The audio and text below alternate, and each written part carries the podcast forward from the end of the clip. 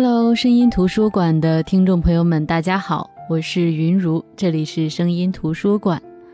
到现在，所有人看过原著又看过电视剧或者电影的时候，都会说书比翻拍的电视剧、电影要好。但是我觉得电视、电影也好，还是书这种传统的承载方式也好，它是两种艺术形式，其实是没有可比性的，可能只能从某种角度上去比较。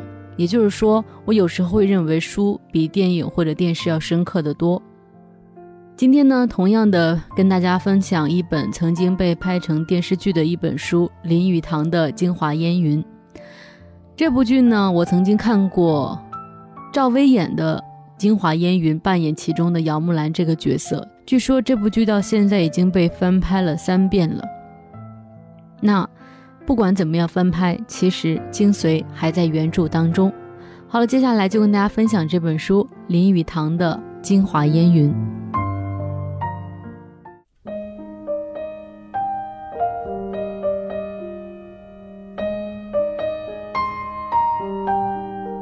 京华烟云》这本书呢，是林语堂当时旅居巴黎时，就是在一九三八年八月到一九三九年八月这一年的时间之内，用英文写成的长篇小说，并且自己亲自题字说献给英勇的中国士兵。英文书的书名是《Moment in Peking》，就是北京时刻，直译的话就是北京时刻。那《京华烟云》呢，是他转译为中文后的书名。也有一本是把这本书翻译成《瞬息精华》的。那林语堂原本是打算把《红楼梦》这本我国的四大名著之一翻译成英文，介绍给西方的读者，但是可能因为种种原因没有翻译成功。那么在没有翻译成功之后，他就决定仿照《红楼梦》的结构，用英文写一部长篇小说，于是就写出了今天我们分享的这本书《京华烟云》。这本书其实从人物的结构以及这个故事的结构，都是模仿了《红楼梦》的，主要讲述了北平曾经的曾家、姚家、牛家三大家族，从一九零一年义和团运动到抗日战争这三十多年间的悲欢离合和恩怨情仇，并且在其中安插了像袁世凯篡国、张勋复辟、直奉大战、军阀割据、五四运动。等等，这些历史事件可以说是通过这些小人物的命运，全景式的展现了现代中国社会风云变幻的历史风貌。那《京华烟云》呢？自一九三九年底在美国出版以后，在短短的半年的时间内就行销五万多册。美国的《时代周刊》称它是极有可能成为关于现代中国社会现实的经典作品。当时的时候，呃，我是知道了《京华烟云》是林语堂先生。仿照它的结构写的长篇小说，因为我特别爱读《红楼梦》，所以可能是爱屋及乌吧，就对《京华烟云》充满了很多期待。其实，在我看来，《京华烟云》对《红楼梦》有很重的模仿痕迹，从书中的人物当中都能够看出《红楼梦》的影子。那接下来，我先简单跟大家介绍一下这部小说的一些主要的人物和它的大概的故事是怎么样的。其实呢，这个故事当中最重要的主角就是姚木兰了。尽管《京华烟云》颇具历史感，场面壮阔，然而国事家事终究它是要落到个人的身上的。这个中心人物呢，就是我刚才提到的姚木兰。姚木兰呢，是林语堂眼中完美女性的象征。林语堂曾经说过：“若为女儿身，必作木兰也。”可以想象，木兰的骨子里少不了李香君的丈夫气和芸娘的贤惠可爱了。说到李香君和芸娘，主要是因为这两个女子是林语堂平生倾慕的中国古代女子。李香君是明末的奇女子，虽然沦落风尘，但是洁身自好，独立于乱世，也不畏强权，怒斥阉党。她的铮铮铁骨，不知道亏杀了当时的多少男儿。那芸娘呢，是《浮生六记》里的人物，她能和丈夫沈复促膝畅谈书画，性憨而爱美。更可叹的是，她曾遇到一个貌美的歌妓，简直是发起痴来，竟暗中替丈夫撮合，欲引为侧室。不幸歌妓后为强者所夺，芸娘闻之暴汗，乃至大病。所以说，像林语堂。对这两个女子的倾慕，然后又说出那句话：“若为女儿身，必作木兰也。”可见他笔下的这个姚木兰，肯定是这两个女人之间的一个结合。那在《京华烟云》这个故事当中，姚木兰是生于北京一个比较殷实的商人家庭姚家。那生逢义和团之乱，她童年的时候曾经随父母逃乱杭州，在途中呢和家人失散，被义和团贩卖。幸好是父亲的朋友曾先生把她给救下来。那么在此后，她是在曾家，也是她后来的婆婆家住了长达半年的时间，才真正回到父母身边。有人说这是姚木兰人生的一段姻缘，一段传奇。其实想想也是，那个时候姚木兰还是一个少女，她身材娇小，面部丰满，双目有秋水之神，生性聪慧活泼。行事常为感情所动。那后来呢？他遇见了虽然家里比较贫困，但是志向远大的青年孔立夫。对于孔立夫呢，他心生爱慕。但是尽管如此，在之后，在他的婚姻上，他还是选择听天由命，嫁给了父母之命、媒妁之言的曾经的他的恩人之子曾家的三少爷曾孙亚。其实早在姚木兰逃难寄居在曾家的时候，孙亚乃至全部的曾家人都非常喜欢她。姚木兰和曾孙亚可以说是青梅竹马，木兰也总是预感自己早晚是曾家的人，所以面对于这种媒妁之言、这种父母之命，面对于自己心底里那个最喜欢的人孔立夫，她没有去挣扎和反抗和曾孙亚的这场婚姻。他也相信这是命定的姻缘，然而，终其一生，他的心底始终有一个孔立夫，这位他后来的妹夫。只是这种爱的尺度把握得很微妙，可以说是精神上的倾慕，但是从没有越翻离半步。孔立夫曾经因为文章言论遭到当局的逮捕，营救的过程当中，姚木兰甚至比妹妹姚莫愁还要着急。他不顾遭受凌辱的危险，凭着感情冲动，去向禽兽一般的军阀解释和求情。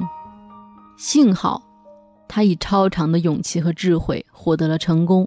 他自己和孔立夫都是双双脱险，而这样的一个举动当中，似乎是有李香君的影子的。姚木兰不自命清高，不沦落庸俗，她兼具美好的心灵和世俗的智慧一体。心灵的修为在于提高自身的修养和外在的风度，而世俗的智慧，其实就是为了在现实生活当中能够更好的生存。虽然她是姚家的大小姐，她和妹妹姚莫愁从小也是亲自织补，学做女工，经常下厨做饭，学习平常女儿家应该做的事情。父亲笃信道教，懂得物理循环，常对他们说：“女孩子终究是要嫁出去的。”娘家的富贵日子不可能长久，在婆家也要懂得照顾自己和丈夫家人。所以说，即便家里富贵，但是普通的活他们还是能做就做。嫁到曾家以后，曾家的三个媳妇，长媳妇为木兰情同姐妹的曼娘，曼娘与世无争；二媳妇素云呢是财政部长的千金，自命清高，不理俗物，最终流入堕落。竟然犯起鸦片来，唯一接管大家庭事务的只有三媳妇儿姚木兰了。姚木兰其实从形象里，有人说她是《红楼梦》里的探春，有管理下人以及处理杂事的才能，一切井井有条；有人说她是《红楼梦》里的史湘云，自自在在、坦坦荡荡，可爱不失本色。不管是哪一个，姚木兰就是姚木兰。在《京华烟云》这个故事里，姚木兰这个角色是林语堂倾注了心血的一个角色。不管是在出嫁前还是出嫁之后，姚木兰其实内心也有过挣扎。她虽然崇尚简朴宁静的生活，在大家庭大家一块过日子的时候，就经常想到分家自由以后，必定找一处山水绝佳之地实现这种理想。可是这个愿望在实现了之后，她悠然自得之时。她的丈夫曾孙亚却闹出了乱子，因为在北京热闹惯了的孙亚耐不了杭州的寂寞，而且对于木兰村妇的变化有所怀疑，于是曾孙亚三天两头往上海跑，后来不乱跑了，是因为爱上了杭州艺专的一位女学生。木兰暗地里得知之后，并没有小题大做，她开始检讨自己只顾理想，忽略了丈夫，于是冷静下来寻求解决之道。那个时候正值中国思想解放的时期，既有人演古之纳妾，也有人离婚复娶时髦的小姐。虽然木兰默许了丈夫纳妾，但是曾孙亚却不以为然。后来杨木兰和女学生取得联系见面，女学生大惊，原来曾孙亚骗了自己。木兰根本不是他说的粗蠢的旧式妇人，相反，教养文明，光彩照人。于是两人设计准备教训孙亚一番。杨木兰准备了一个晚宴，说是要向孙亚引荐一位朋友。曾孙亚见面后大惊，竟然是自己追求的小姐，不由得啼笑皆非，最终承认了过失。这里的杨木兰似乎好像是芸娘的翻版。清末民初的时候，其实正是西学东渐的时代。木兰既受了西方现代思潮的影响，崇尚个性，但是她同时又深受中国道教思想的熏陶。因为她的父亲笃信老庄，她比较淡泊随性。那前者呢，使木兰的性情比较活泼，敢于追求理想。她的生活就是个很好的例子。后边的这个跟父亲这样笃信老庄呢，其实是成就了他的深明大义、不苛求现实的美德。那么他如何对待婚姻呢，也是一个很好的例子。两个地方、两种特点、两种性格，恰到好处的结合，其实是实现了姚木兰美满的人生的。有人说，读《京华烟云》可能是只为姚木兰，会固执地沉醉在她的一颦一笑、一举一动里。有人说，或许这世间根本没有过这份完美，但是可能我们都愿意相信，在一个动乱纷争的年代里，就是曾经有这么一个女孩，自然而幸福的过了一生。好的，我是云如，这里是声音图书馆。接下来的时间，我们先来听一首歌曲。歌曲过后呢，我们接着回到声音图书馆，一起分享今天的这本书《京华烟云》。秋水无痕。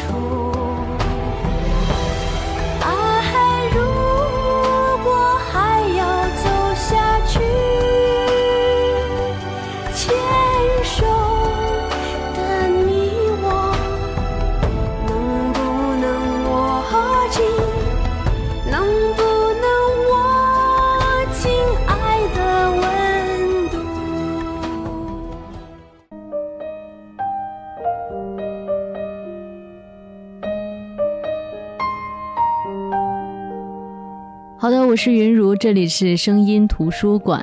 今天我们分享的这本书呢是林语堂的《京华烟云》。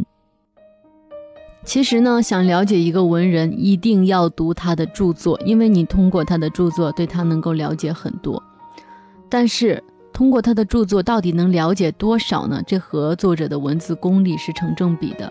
就像我们读林语堂的《京华烟云》，你读着他的文字，一路畅通无阻，线索繁多，但是不杂乱；人物众多，但是每一个人物都有自己鲜明的个性；社会背景也很复杂，但是有时候一些事情交代的话，总是寥寥数字跃然纸上。可以说，林语堂的语言比较平易近人，每个字都很精炼。那。故事当中可以明说、可以暗喻的道理，这些都是凝聚了林语堂先生一生的所观所闻、所想之后所得的真知灼见。开篇的时候，虽然林语堂说“小说者，小故事也，无事可做时，不妨坐下来听听”，但是在这样的一些故事里，人人可以照见自己，沏一把辛酸泪，得一身轻松自在。虽然在我们看来，京华烟云对《红楼梦》是有很重的模仿痕迹的，当然林语堂自己也说了，当时就是因为翻译《红楼梦》的时候没有翻译成功。所以，索性就用英文写了一部《京华烟云》，从结构到人物都能够看出很重的模仿痕迹。比如说，从书中的人物，有人说莫愁就像宝钗一样聪明贤惠、沉稳现实；红玉呢，就像黛玉一样灵气逼人、多愁善感。如果不拿去和惊世骇俗的《红楼梦》相比的话，你单是看《京华烟云》这部作品，确实是一部不可多得的宏伟巨作。书中琢磨最多的三个人物。都是有他独特的魅力的。姚木兰，我刚才跟大家介绍的比较多，这是一个林语堂先生心目当中儒道相结合的理想女子，她兼容并包的有儒家的生存智慧和道家的逍遥自由的思想。其实姚木兰是浪漫的、活泼的，而且充满生机的。他喜欢游历山川名胜，也追求诗情画意的生活。而他的妹妹姚木愁则不同。她和姚木兰相比，会更加的沉稳而且实际。她就像风筝的引线那样，紧紧地拉住丽夫自由驰骋的缰绳，去维护着一个家庭的温馨和平静。他谋事细致，比较周全，眼光也比较长远。那在家庭财政计划上，可以说是精打细算，量入为出，善于理财和投资。他比姐姐更能去适应家庭和社会的环境，也是有很多世俗的生存智慧的。那另外呢，读了全书，你会除了对于书中的人物形象有深刻的印象之外呢，对于书中所描绘的人生和国家的命运也会感触良多。浮生若梦，应该是每一个阅读《京华烟云》的读者的第一感觉，因为人生真的是一件很奇妙的事情。当你的人生发生的这些事情和整个国家和整个民族紧紧联系在一起。当他在风云变幻的时代中沧海桑田，在地狱的无限空间和历史的无涯当中紧密相连的时候，你会觉得这个人的生活总是会变得悲壮。比如说，在这里边为中国而担忧的故事中的人们，在姚老先生去世前问他：“中国还能不能作战？”姚老先回答说。你问曼娘，曼娘说：“中国非打不可，中国就会赢的。”曼娘若说：“中国千万不要打，中国就会输的。”其实不能不说，从这句话当中你会看出姚先生是何其的智慧，何等的睿智。曼娘是谁？她是姚木兰的大嫂，她是一个中国久居深闺的寡妇，她是一个手无缚鸡之力的女子。如果连她都要说打，那么中国的百姓。就一定懂得反抗，那么大家就能众志成城，奋起反抗，和军阀力量斗争到底。那曼娘说：“不管中国愿不愿意打，中国是不得不打了。”而这场巨大的、缓慢的逃难，不仅仅是一场逃难，更是一个民族深厚耐心和雄伟力量的体现。难民的生活是数不尽的艰难困苦，但是体现在每一个人身上。都是那种怀有坚强的抗战精神，不死不休，不把日本人赶下海，誓不回家。他们缓慢的跋涉，在尘土飞扬中走向中国伟大的内地。林语堂先生自己写到这个地方，都情不自禁的痛哭。那我们作为读者读到这里，我相信很多人都跟我一样，双眼早已被泪水无数次的湿润了。除了感慨，更多的是感动。感动于这个悲怆的故事，更感动于中华民族伟大的精神。所以有人说，这是一部描绘当时中国社会的优秀范本。其实，描绘这样的一本书，并且是用英文去描绘的，从这样的一个事实，就足以让我们对林语堂先生充满敬佩。林语堂一生都致力于让外国人了解中国。我想，他的愿望是实现了，而我们这些似乎和过去的中国有点脱节的现代人，也可以借这本书了解一下当时的社会现状。我记得曾经在哪儿看过，说一九三八年诺贝尔文学奖的得主赛珍珠女士就以这本书《京华烟云》为媒介，热烈地推荐林语堂先生为诺贝尔文学奖的候选人。他当时说：“说林语堂实事求是，不为真实而羞愧。他写的美妙，既严肃又欢乐，对古今中国都能给予正确的理解和评价。我认为这是迄今为止最真实、最深刻、最完备、最重要的一部关于中国的著作。”当时闻名遐迩的美国《时代周刊》曾经称《京华烟云》这部小说极有可能成为关于现代中国社会现实的经典作品。虽然到最后《京华烟云》这本书最终没有获奖，但是这毕竟表示《京华烟云》具有了走向世界的潜质。它不是独独写给中国人的杰作，同时也是写给整个人类的杰作，因为它所写的是普通人的生活，而这种生活又让人震撼。好